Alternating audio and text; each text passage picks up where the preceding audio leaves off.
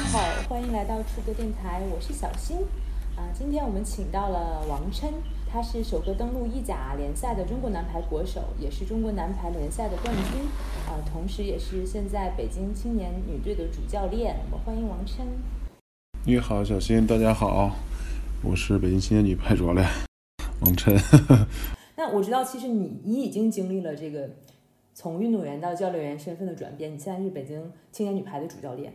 那其实你作为一个教练员来讲，你准备一场比赛的流程是什么？像你刚才提到了，其实我们看比赛，我们看的就是场上的表演。很多人可能还会觉得啊，你们场上，你们之前可能也就是稀松平常的训练一下。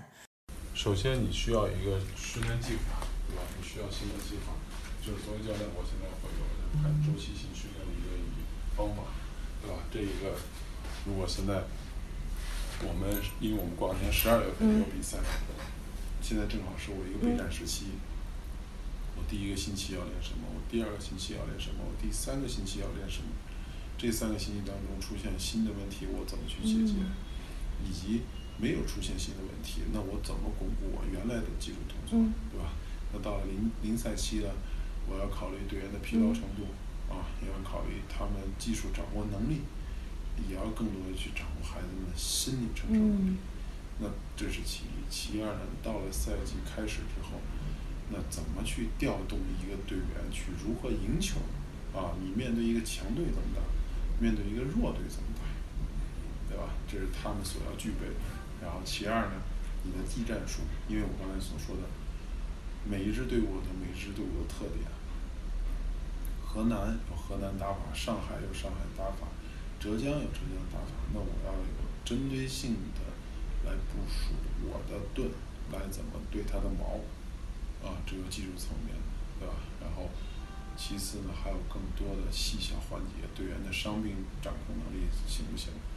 然后呢，还要一对一的谈每一个攻手。如果说我现在这个核心球员，对吧？他的心理准备工作怎么样？做的是不是充分？啊，这都需要去沟通。还有一个最关键的一点，现在我已经不再打球了，我要让他们真正融入和贯彻到我的思想理念。啊，我想让孩子们赢球，但是他们的思想里面啊，这支队伍太强了，我们都不敢赢，还不是不想赢，他们都不敢赢。为什么？人家太强大了，我们根本赢不了。所以说，你怎么能让你的队员能释放出这种想赢的欲望，或者敢赢的欲望，或者真到了刚才咱们所说的二十分之后，他怎么去赢？这都是教练要去给他们不断去准备，就体现在我刚才跟你说的训练计划。啊，然后再往下细分的话，那就是技术性的东西。到了关键分，谁是真正的佯攻，谁是真正的进攻？啊，在这个二十分当中，每一项哪一个环节对手的，他会给你发出什么样的球来，造成什么样的困难？啊，这都是我们作为我作为教练来说要去设想，或者大胆的去推论排球规律的一些东西在里面。啊，我都需要告给队员。啊。因为当局者迷，旁观者清。好的一个教练，你尤其是临场指挥的一些东西的时候，你要去及时调整你的队员啊。所以说，这就是粗略的给你讲了一下，就是作为一场比赛或者现在作为一个主教练，你要去做的一些事情啊。我知道，我以前看到以前你们赛前训练的时候，就是你刚才也提到，你们是很认真都在看比赛录像，对吧？这比赛录像是不是非常重要的一个情报？对，它是一个就是真的是技术路线，你要知道你面对的对手他到底是一个什么样的状态，他的他的得分他的得分力气，或者是他的有效进攻的能力到底是在哪，他的是扣球的区域性在哪，对吧？大家都知道这个贝克汉姆的圆月弯刀，那就是他最最厉害的一把利器，对吧？那你有没有想？那大家咱们现在看到的都是他的能力，那谁能有更好的解决办法？去制约这个圆月弯道，那就看谁的能力更强。所以说，我们看这个录像的时候，也是要怎么去制约对方的这种能力的发挥，不能是完全制约。你能给他制约到百分之五十，这有可能就是你整场比赛的胜机，因为人家也在练。对呀，你们拍我，我拍你你，又不可能做到。你看我的录像，我看你的录像。对。对，所以说，就是你只有在相对的时间点做出相应的技术动作。让它减少，啊，你不可能不让人得分的，这是不可能、不现实的，对吧？你只能让他少得分，对吧？少得分，你多得分，那你有可能你的胜机对胜率，那有可能增多了啊，就是这样啊，就是这样。其实排球圈子啊，大家以前基本的这个途径都是我们以前是专业运动员，然后我就当了教练，然后经常一起打联赛，经常大家一起打比赛，都很认识，不仅了解你的技术，还了解你的性格。那现在比如说你们当了教教练，你们率领的队伍碰到了。就大家都太了解对方了，那怎么能够搞得定对方呢？越了解对手，但是其实每天的一种状态和我 OK，我可以做到百分之八十的最好的我，但是不代表我的队友也能像我一样做到百分之八十。有可能我的队友今天就在这个节骨眼上错了，犯了一件错的事情，那这个你就整体来说，你就比其他这个对手来降低的很多百分点，对吧？那这就是赢球降低的一个概率。虽然大家都很了解，包括其实当年我们有的时候跟崔彦军，对吧？现在也是河南河南队的主教练，对吧？有的时候我们俩在往前就相互的调侃，哎，今儿弄你一个拦你一个啊！我说行，我说那弄一个拦一个，对吧？那有可能我扣十个球，他我扣十个球，他拦我一个，那我还有百分之九十的成功率，对吧？那你就拦就拦了，对吧？我就说了，我不可能我每一个球都得分，人家也不可能每个球都拦死我。对吧？这就是其实就是一个概率问题。我在最有效的时间内做出最有效、正确的动作，那我的成功率就大大增强，对吧？因为毕竟很多环节有些是主动的，有些是被动的，啊，你能掌握好这个这个控制，所以说这就体现在一个技术问题，对吧？你技术越做的越精细，你出错的概率就会越低。这种暧昧的状态还挺迷人的，就是其实是。即使是强队，很强的一支队伍，很弱的一支队伍，你也没有能保证说谁能百分之百摁住谁。好像是沙特队二比一爆冷击败了夺冠热巴阿根廷队。那这，那那你说这个，这其实就是竞技体育的魅力。有可能今天阿根廷的失误率就大大超过于沙特，那你有可能就是输球，对吧？因为你没有人家做的那么完善，那你当然就要输球。你只有严谨的态度下去做这件事情，你才有可能去。取得胜利，这就是一个竞技体育的魅力。你真的不是像做这个程序似的，你只要把键盘哒哒哒一敲进去，把程序一输进去，你就完全要出来的。啊，竞技体育的就是你有可能今天这个这一个环节做错一点，那一个环节做错一点，那你整个加起来，那你就是一大堆错误，那你有可能就是输球。嗯，就是一个事物，就是影响它因素越多，它肯定就是越有趣。嗯，大家其实看到了，就是哎呦，这球打得真好看，这球打得真漂亮。但是很多时候，我们是真的是千锤百炼。为什么每天都在训练？就是练这些，做正确的一个技术动作。我要把这球打的三米线呀，我要把球打的长线呀，我要打手出界呀，这要需要正确的脚下到位，然后二传传好。首先是二传传传好，在一定的区域当中，然后我用正确的脚下步伐。用正确的腾空时间，然后以及手腕上的变化，才有可能去成功啊！这它是还是有一定的概率的。如果以这种商业联赛的角度来讲，其实体育比赛就是一场秀，就是跟我们去看芭蕾舞是一样的，对吧？那我经过很多次的彩排，它才能展现出最后一个很完美的状态。其实竞竞技体育本身，当然输赢不是提前定好的，但是两方面能打出好看的比赛，还是就像你说的，是有概率的。就是你们在训练中，你们包括你们之前做的这个每一步的准备，每一个因素的考虑，其实都是一种彩排。只不过它可能更美妙之处在于，我看的不是这个，我这不仅有这个过程可以观看，我的这个结果还是一个悬念。可能像你们来讲，你们习以为常了。就是如果说是一个不太了解的人，就会觉得啊很有趣啊。就其实因素还是很多的。就比如说，可能以前的时候，八强比赛最后几轮的时候，我们要去进半决赛了，大家想挑一挑对手哈。那这个时候，我比如说我想挑对面组的第四名，我不想挑他们的小组第一，那我肯定最后这场比赛就会战术性输球了。那就是这这算是教练员在合理的这种利用规则，然后达到帮助球队达到赢球的最终啊赢球啊或者拿到冠军的目的呢？嗯，这个其实有的时候，其实要要这么说的话，其实要牵扯到一点，就是大家肯定又说，哎呦，这个队怎么每次一一跟他们打就老输球啊？但这个队能力很强啊，对吧？咱就是举例啊，就随随便便，比如说就是很很简单的呀，比如说是像这个这个，就是说。啊，比如说美国队啊，就好像有可能踢不过这个巴西队啊，但是巴西队呢能横扫所有的这个美国的这些这个所谓的队友，他真是有一些这种很微妙吧，就是很奇怪的一个现象在里面。所以说呢，首先我们也会有，但是很少啊，很少，也是因为就是呃战战略性的或者是战术性的，因为就是有规则的一些。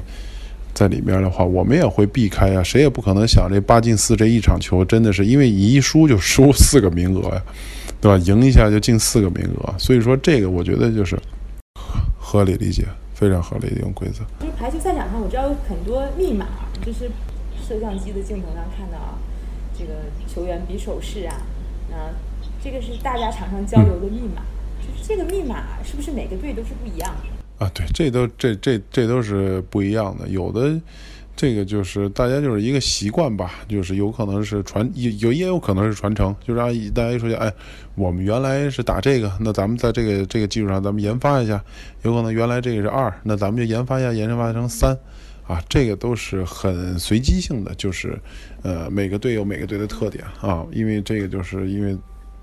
也许来说，就是副攻跟二传之间相互知道，就跟好比我原来跟康康，我们俩在配合当中，就是他说只要不管球乱与不乱，到位不到位，只要你看我跳传，你就可以正常的去上步，啊，这就是我们俩的默契程度，就是我们俩私训练下来以后，无球的当中，啊，去去磨合说，这个就是我们俩就达成一个默契了，就甭管只要我一看他跳传了啊，比赛有可能不在的到位球的位置上。那 OK 呢？我还正常直接就上，啊，所以说这个还是就是一个默契吧，就是一个默契的反应啊，体现，嗯。我就觉得你们场上的交流其实有的时候还挺有意思的。及时第一时间勤交流啊，勤交流，因为这个球一旦防起来，其实，呃，不一定你想和你能防是两个概念。我想防给防到位，但是他未必能防到位。但这球一旦没有防到位的时候，那怎么去面对去解决？那就要大家去及时的张嘴说话去沟通，到底是你来还是我来？啊，还是很需要去张嘴说话的。啊，这真是有默契的。嗯，大随着球打的多了以后，大家相互之间有可能一个眼神，真的就可能传递很多信息在里面。嗯。二传传球，它会有路径依赖吗？就比如说我只传给大明星，我觉得我传谁责任最小，我就传给谁。不按套路出牌了啊！不按套路出牌，呃，一个把一名攻手攻手累死，其把其他攻手闲死，啊，因为大家都知道，所谓这个这个队员一看今儿手很热呀，对吧？然后这个这个队员能力很强啊，对吧？但是他一排球一局二十五分，他不能一人全打二十五分，那不现实，对吧？就没有这种，这就这就这就不合理的一个分配理念。啊，不合理的分配理念，你就梅西能力再强，你不能让他跑九十分钟啊。那在你们看来，合理的分配球的情况是什么呀？就什么样算是一个很好的二传，或者很好的阅读比赛能力的球员？随机应变，根据球的位置或者根据球的方式方法。为什么大家有的时候看排球，哎呦，这个怎么还能打手出界呢？这个怎么还能切出斜线来？这个球怎么还能扣出长线来呢？这就是合理性啊，这就是这个。这个球员的能力啊，有的球员就是只会只会我们所说的使劲儿或者是抠手腕儿，所以说他只有这一种办法啊，他扣球的时候只有这一种办法。但是好的球员他有多种办法，多种节奏。球传出来了，我可以不上，等球落下来再上，这是一种办法。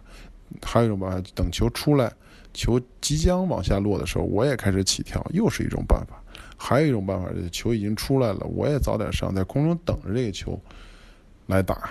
我现在罗列出就这三种了，其实当中还有更多。我可以抓球啊，我可以吊球啊，对吧？这不又是一种办法？所以说，好的球员他是有很多种办法来处理这个球。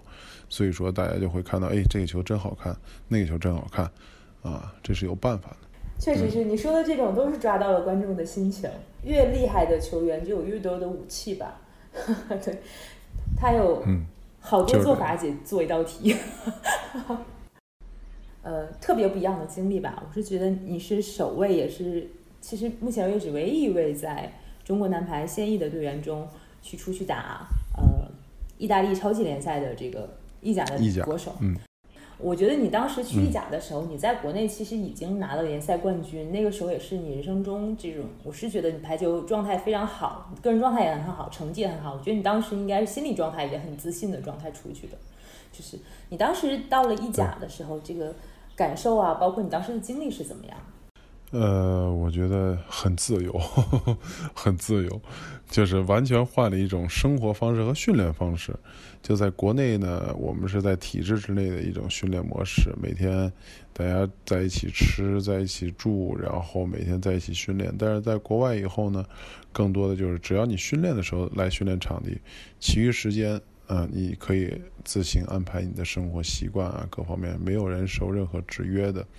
那么你会有更多的精力和时间去接触更多的排球以外的一些人文习习惯啊，这个我觉得不体现在说这个没有这个管理了，更多的其实你更好的才会管理时间、管理方法、管理自我啊，是更要有节制的去调整好自己的生活状态。那么说到这个意甲联赛呢，当时其实我去的时候，以及现在日本当家球星。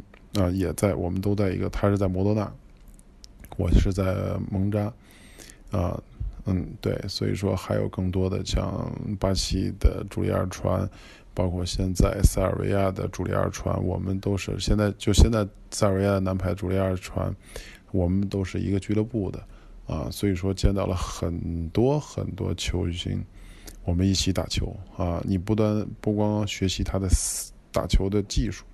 你也学习他打球的一种思维模式，以及待人接物的处理模式，啊，这是最关键。其次呢，是整个意大利联赛的水平，他们运营的模式已经非常成熟，而且还在不断的去改变、提去提升。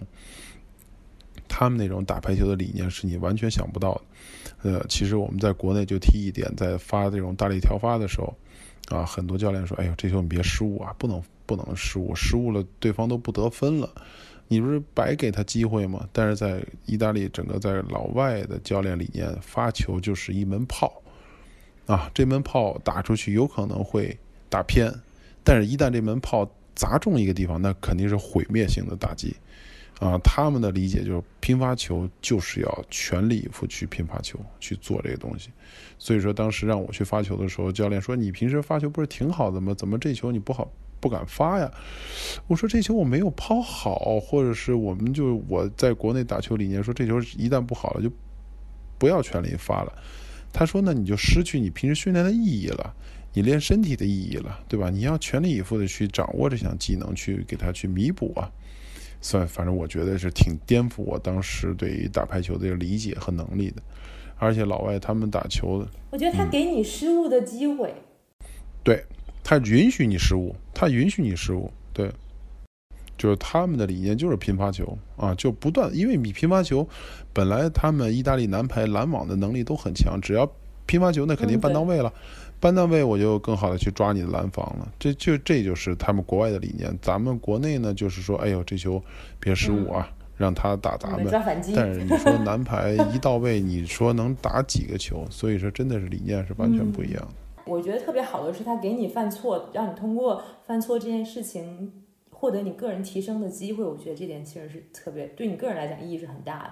对，而且其实跳发球这项技能真的是你越发越敢发，越想发啊！你就是因为就患得患失这一下，老是觉得哎呦算了，别失误了，算了，发过去吧，你就永远发不出来了啊，永远发不出来了。嗯，而且其实在国外当中。先进的技术理念，就所谓的业务学习这方面的能力非常强啊！他们一个队配备两到三名、两到三名的技术能技术人员来配备整个这种排球的技术打法啊，细到让你觉得这个这名球员每一次扣球的线路清晰的程度，你都会了如指掌。呃，这个这这个排球呢，有一个特别也是意大利发明的叫 Data Volley，它就是数据。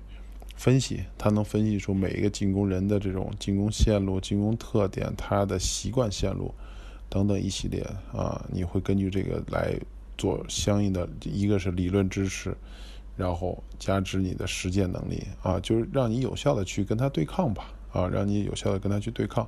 就跟打仗时的沙盘演练是一个道理。嗯嗯，那比如说你现在还在，你做了教练之后，你还在用这套系统？用啊！我们现在国内其实有就专业队，几乎一线队几乎所有人都有这个东西，所有的都有这套这这这套技能啊，包括很多就是青年队的，现在这些很多队，呃，都会有这套技术，这一套技术很好啊。我当时走的时候，在当时走的时候，在国内中国女排他们就已经开始启用这套东西了，非常好。郎指导那时候也在用这个东西啊，这项技这个这这这个系统。呃，出国打球增加了我的视野啊，增加我的视野。其实真的时候，有的时候，你光在一个环境当中去打球，你的思维和你的眼界是有局限性的啊。你你开拓了视野，你去跟很多人交流，包括当年其实他们，我作为排球大使啊，跟米兰当地米兰的这种驻华大使，包括当地的米兰米兰华人。啊，都有一个很好的互动啊！你会看到，呃，中国人在意大利异国他乡是如何生活，他们的一些文化啊是怎么去把中国文化带到了异国他乡啊？怎么去改变整个生活的环境，对吧？他们是靠什么起家？怎么生活？那个结合我自己现在这种模式啊，怎么去对比？我觉得就是你你会反思很多事情啊，你会反思很多事情，然后对于你在打球的时候。比如，我觉得跟他们浙江就是当地华人聊天的时候，他说他们当年的他们所谓的祖先，到在欧洲的时候根本没有语言啊，只有就是肢体上或者是形容一些东西，想吃鸡蛋就指着鸡，然后 做一些就是习惯性的变化，就是我想吃鸡蛋，然后他他们根本没有语言啊，在那种情况下，他们一代一代一代的人。在意大利啊，米兰扎根生活，啊，他们传承了很多我们我觉得所谓真的是华人或者我们中国人的一些优良传统的一些艰艰苦耐劳这种理念和思想。呃，当年其实我觉得有，就是其实出出出国比赛的时候就已经体现出有祖国的强大，真的，这是真的是体现出祖国强大，就是我就是背后就是中国。啊，走哪儿他们就会迎接这 China 王。China 王，这个我觉得这个因为我的姓啊，对对，嗯，但是他们其实，他们其实意大利就呃这个 G 就会分开，它叫 Wang，就 Wang，它会分开念啊，就所以说它就永远会把中国写体现出来。我去的时候呢，我觉得其实没有什么像你说的什么。工资啊，包括种族歧视啊，这都不存在。包括，呃，其实当地的一些，就是我觉得就是米兰大使大使馆的一些工作人员，我们都是很好的去去聊天，因为他们很多当中很多人都已经当时就知道这个北汽排球啊，我们也聊到了很多啊，包括国安的，包括金鱼这些人家都都很都很熟知啊。其实我也挺挺挺挺意外的。所以说，当当年出去的时候，我觉得还是都是几乎都是很顺风顺水的，没有任何的去有什么就是瑕疵啊，对，我觉得听起来比很多可能其他项目的球员要幸运很多。就其他项目的球员可能可能水平也很高，或者有出去的机会，但他们还是经历到了一定没有那么美好的一些出国的旅程吧。所以我觉得你这个其实旅程还是很顺利的。嗯，对这个国际赛场有了新的理解，这点事情是挺。挺好的，我就感觉你你得到的都是对你非常有帮助的部分。包括其实现在执教也流传了很多一些习惯，然后想，因为我那时候就已经开始会给自己留一些训练计划呀，包括这种文字性的东西，啊，也会时不时的翻出来去看当时学到的一些训练方法，啊，和怎么能融入到我们现在国内排球的一些东西。啊，我觉得都是一个很好的一笔财富。就跟我刚才跟你说的，我最想改变的就是，或者我能改变的，就是我不希望我师傅带出我的东西，我再用我教给我的徒弟或者我的队队员，对吧？啊，这是我想啊发生一些本质性的改变啊。所以说我希望去，因为他们意大利排球已经很先进，而且人家现在还不断的去改变。我们需要做的，其实这一代排球人就更需要去总结出。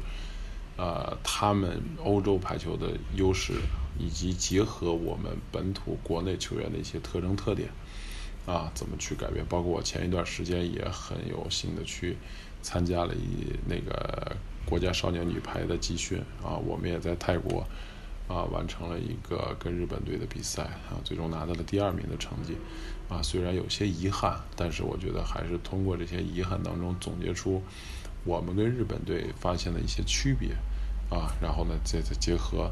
欧洲的一些打法，那怎么能更好的让我们新一代的排球人啊，排球队员为我们将来祖国做出更好的一个份贡献吧？因为我觉得现在确实，呃，有这个义务，或者我想把这份工作做好吧。就是中国排球跟国际排排排坛的差异嘛，是男排的技术差异比较大吧？我前两天在这这也不是做广告，就是在一些视频上看到了一些巴西男排。他们已经前后排的，就是节奏上相互结合了。原来有可能我们前排的进攻会快一点，后排的进攻会高一点，对吧？这你看到过，对吧？现在人家整个巴西男排的是前排后排进攻都在一个节奏上，那有可能就不是三点进攻了，就成了四点。那真的是从把理论搬到了实践当中啊！原来我们都是理论上说啊，有可能这个球打得很快啊，会不会很有可能啊？现在是完全从理论到了实践过程当中了，那真的是太可怕了啊！所以说，我觉得真的是我们，嗯，都有很大的一些不足吧。我觉得我们需要去更好的去总结啊！我觉得还是真的要好好的去总结。也就是说，他们排球技术已经把大家以前的设想落到了实践上来。这个是球员个人能力的差异呢，还是说我对这件事情的想象力啊，或者实践能力差一些？嗯，这个是一个大的环境和大的这个，因为他们的就是整个的比赛的时长、比赛的时间啊，都要多于我们啊，所以说他们这个信息共享，包括技术共享、资源能力要多得多啊，要多得多，所以说他们也在不断的创新去改变，我觉得这个是很重要，而且他们本身人家就已经是一个很高水平。对吧？稍加以改变啊，有可能这个效果会就更不一样。所以说，这就是本质性的一个区别和改变嘛。嗯，一个比较学者的状态了。那我提出一种创新，或者把一种创新进行实践。那其实我特别想问你的，就是国内的排球，或者说你们呃教练员的这种，比如教练员个个人自身的这种进步啊，培训，就我们国家教练员搜集信息的这种信息共享能力，跟国外的或者说跟主流的国际排坛相比，这个能力是？是怎么样？是其实大家是一样的吗？还是说其实还是有空间的？呃，还是有点区别啊，还是有点区别。就是首先他们就是真的欧洲也按国土面积来说，肯定没有我们中国大，对吧？所以说他们就是开车啊，就基本上就到另一个国度了，对吧？到另一个国度，所以说他们的一些东西很快很快，而且他们这个信息程度。大家相互交流，因为我刚才不是之前跟你说的 data 呃 data wallet 这套这套系统啊，大家都在用，所以说每次打完比赛，其实你没没有什么秘密可言，或者是信息可言，没有这些秘密，大家会群策群力的去发掘这个东西啊，有可能谁灵光一现发发掘了一个新的技能啊，那有可能这打一次比赛，那大家相互开始就一一一的去借鉴。啊，很快啊，整体水水平提高的话，那大家其实都是在提高的。也就是说，其实现在这个国际联网还是可以的，大家不太，大家搜集信息的能力其实是几乎是在一个水平线上。关键我们自身这个技术能力没有人家那么超群啊。你你如果让我天天天天每天跟梅西一块训练，那我提高肯定快。你说是不是？是国际化联赛的真正意义吧？其实我特别想问你，你当时从，其实我觉得这应该是你职业生涯有点遗憾的吧？可能从我从教观众的角度来看啊，就是你当时从意大利回来的时候，其实你当时回来的时候跟我说，你说这不算是一次成功的留洋，其实你是有很多遗憾的，包括其实你在意大利意大利联赛也经历了一些上场的起伏啊，包括这种跟整体的上场时间也并跟可能跟。此前去的时候想象不太一样吧？那后来你为什么没有再出去打球啊？或者说真正的成为一名国际化的球员？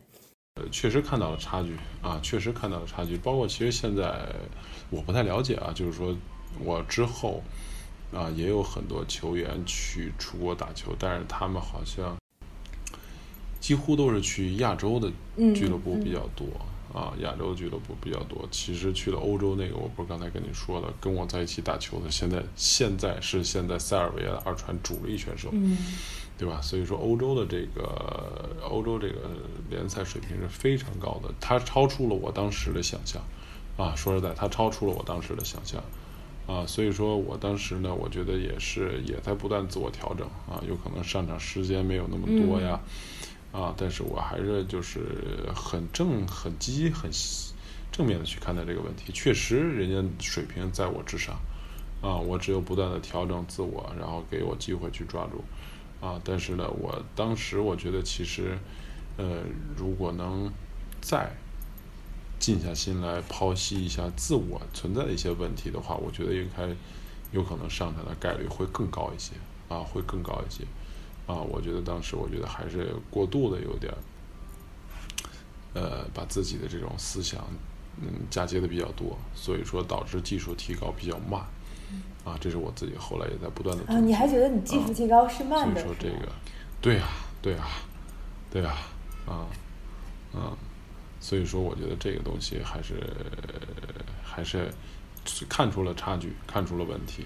啊，至于像你说的后续为什么没有再出再次出国打球，啊，也是回到国内以后，我觉得一些小的插曲吧，我觉得一些小的插曲，啊，然后自己也在沉淀下来去看一些问题。我觉得就是不管是做运动员也好，或者人生也好，它就是起起伏伏。你在高处的时候，啊，你看待问题和你在在沉淀下来，啊，我觉得其实人是真的是，呃，提高的时候是在你沉淀下来。啊，你当你在高处的时候，你看不到任何东西啊，只有你沉淀下来，回过头来看一些东西的时候，那时候才是你真正需要去提高、去感悟的时候。其实刚才我也在反思，如果当年我当时出国的时候有这个像现在这么发达的信息时代，比如说什么抖音啊，或者是等等一系列，我觉得有可能会会比现在的效果会更好啊，因因为当年。我觉得有这么多像你这样的小伙伴啊，大家不断的就是见证了，或者像你说的，我们一同成长的这些东西、这些事情啊。那如果在我现在这种更发达的这种网络平台的话，我觉得有可能还是会有更大的一些影响力啊。就是我觉得就是因为是每个时代的不同，对于孩对于队员的这种产生出来的效果也不一样啊。所以说后来。也是觉得，呃，需要去改变啊，需要去改变。而且当年我回来以后，也想着去在读书啊，也在读书啊，因为在读书啊，所以说，对我在北医大读研究生，对，三年的研究生生涯，我几乎三年就没有休息啊，又在比赛，又在训练，只有在呃比赛后期结束之后啊，也在读书。我觉得其实读书是能走很长一段路啊，陪伴我。很多事情啊，所以说我觉得，呃，人生没有什么遗憾呀，或者是你应该怎么做，或者你怎么想怎么做，啊，它都没有绝对的啊，都没有绝对的。其实我觉得就是为我将来的路子去铺去做，我觉得才是正正确的吧。反正我觉得，呃，跟其他国内很多优秀的排球运动员来说，我有可能不是最好的，但是跟我自己来说。啊，我的排球整个发展的一个运动员生涯，还是我觉得还是还算可以的。你的生涯还远远没有结束，不用这么早总结，你还早着呢。你从运动员当了教练员之后，你你觉得你这个身份的转变对你的挑战大吗？太大了，就是我不是，就是我有的时候咱们也会聊天，也就说真的，运动员你只要做好你自己就行了啊，尤其是你做好你自己，但是。作为教练员，你不单单要做好你自己，你是带领一个团队，啊，你带领一个团队，你的队员也好，你的小伙伴也好，啊，大家都要在你的统筹安排之下，啊，怎么去进行这场比赛，或者是备战时期，啊，这个我觉得其实是很锻炼人很历练人的一种模方式方法，啊，我觉得既享受，啊，痛并快乐着吧，只能是这样说，对。我我还蛮好奇的一点，就排球作为一项职业的选择吧，像你以前做排球运动员，现在做排球教练，你觉得做作为一个职业选择，它的社会认可度啊，包括你的经历、你的感受如何？如果大家说以后我想做一名排球运动员，或者说我想要打排球，你你你会给大家什么样的建议？呃，我觉得其实，嗯，我们现在在国内整个开始不断的在完善我们的排球的这个发展规划，啊，包括我们现在这几年的体教结合，对吧？啊，包括其实咱们在说的像国际化接轨，其实美国女排，包括美国男女排吧，啊，他们国家队的组建，大家都是从这个美国大学里面去组建，对大学，啊，对很大的一个信息量，啊，所以说我们现在其实就是也在去体教结合，啊，然后跟学校去融入，这是其一，其二的，我觉得。嗯，包括我们专业队这方面，我现在其实更多因为很多年以前都一说起运动员就是啊头脑简单四肢发达，我觉得这个这这这对吧？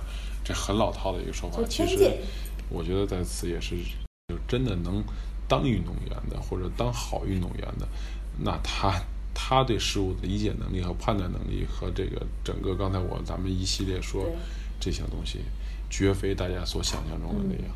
啊，所以说刚才就像你说的，我觉得大家如果想从事这种排球这个行当，或者从事排球运动员的这种职业，其实一个很好的理念。为什么？他真的是需要你去主动去承担，啊，主动主动去承担，而且你的团队意识啊，其实我现在做教练这个行业，也是跟我之前在队里当队长也有一定一定的关联，对吧？你怎么去带领大家去赢球啊？你怎么去主动的去承担一些事情啊？大家怎么去跟着你？我觉得这个是真的是团队意识。大家现在甭管在哪个行当，包括我们现在体育当中也是科技科学助力啊，整个教练团队啊，因为大家会做一件事情会越分越仔细，越分越仔细。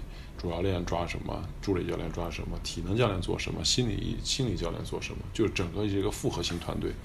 所以说，我觉得作为一个真想打好排球或者想当一名排球运动员的话，你将来对于你整个的一个人生规划还是有很好的一个篇章。因为运动员你不可能当一辈子运动员啊，你的转型当中啊，但是你之前所做的这些事情，所付出的这些事情，都是会给你将来增添不一样的人生的。嗯，我觉得其实听起来你的体验还挺好的。我觉得，啊，很多人就觉得说，可能中国男排跟中国女排比，其实相差很多。包括我们都认识的一个二传吧，以前每次，呃，那个时候还在做媒体啊，每次看到我的时候都会抱怨说什么，啊，中国男排啊待遇太差，然后怎么样怎么样，嗯，就是我我觉得他有点没骨气。我我特别能理解他的心情，但我觉得他有点没骨气。其实，我觉得这种山山山洪海山洪海啸般的关注，其实不见得是一件百分之百的好事吧。我觉得像你这样，就是我作为一个运动员，体验到了我作为一个运动专业运动员这种很优秀的，然后很好的成绩，然后又能够体验作为教练，包括又出国比赛，我甚至觉得其实。没有那那么大的名气，反而是一种幸运呢。当然，我这种 我这种说法只是从我的角度来看哈。对，我的感觉是这样。嗯。就觉得似乎能够让你更耐心的、更好的过你的人生吧。我也不知道哎，但是可能还是出名会更好。啊，这个其实我觉得，对，嗯，不不是特别重要，不是特别重要，就是做好你自己人生当中。